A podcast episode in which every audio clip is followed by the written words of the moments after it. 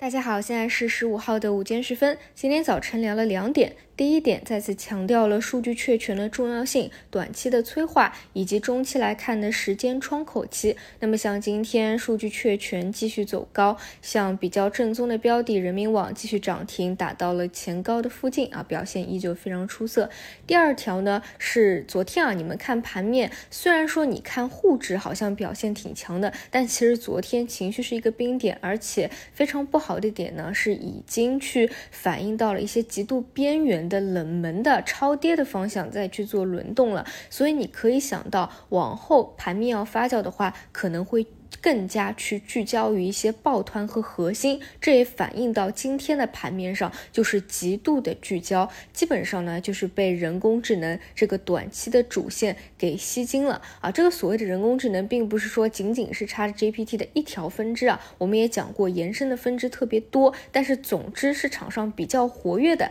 弹性比较好的分支，它其实基本上都是人工智能的一个延伸。这里就要说到几点，我前几天提到一次。就说我觉得很多算力的方向啊，就它其实是非常正宗的标的，就不只是纯概念的，有点像去年炒新冠药的时候，那个时候的以领啊，它其实本身也是比较正宗的，就确实我们可能在药店看到都是抢购一空的啊，这种正宗的概念，这种市值又特别大的大票，你反而容易涨不停不停涨，它不会立马每天给你封板连板涨停，当中有高开低走，有反包，但是呢就。是这么大市值的成交，它不断的往上推高，像这些浪潮科、浪潮信息啊等等啊，这段时间走势基本上就是这样子的啊。那这是前两个，那第三个呢，就是早晨讲的，因为昨天其实情绪是达到一个短期的又一个冰点嘛，本身就有修复的一个预期在，再加上这两天给大家讲过，本身产业的趋势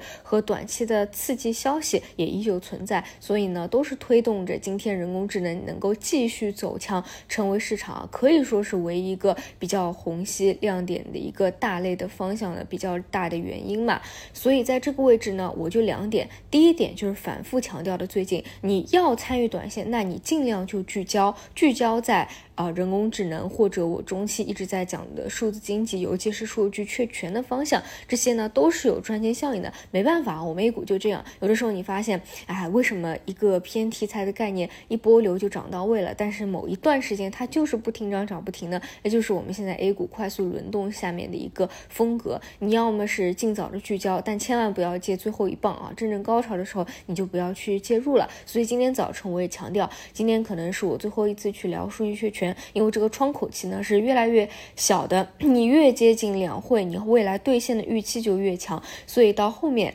啊接近两会的时间点肯定是不会再去聊的啊，所以你只要不接最后一棒就没什么问题。要么呢就是你就干脆做一些长线啊，不你觉得节奏难把握你就做长线也没有什么问题。就像最近，其实很多芯片半导体啊，搭上了 ChatGPT，都还是有多多少少都是有一定的涨幅的啊。今天像面板啊，都是说是异军突起啊，其实之前也都聊到过啊，也算是这个大科技线的一个小类吧啊。所以要么是跟能够跟上市场快速轮动的节奏，要么呢就是去长线持有。那么指数方面这边还是一个震荡的预期，你们也可以看到，在这个将将要突破撞进牛市的关口，它就是不撞。破那当然只是回到一个震荡的预期当中，但是我也讲过，只要水位在，那结构性的机会依旧有。那现在就是人工智能及延伸的大主线，什么时候结束？哎，那我们再看市场有没有新的方向。但没有结束，那就是围绕着这个方向去做啊。那么这两天希望大家都能够把握住数据确权的机会吧。如果说没有把握住，毕竟也都讲了那么久了，今天也是突破前高的一个走势，后面还是不要盲目再去追高了啊。那以上就是。今天五评的内容，我们就晚上再见。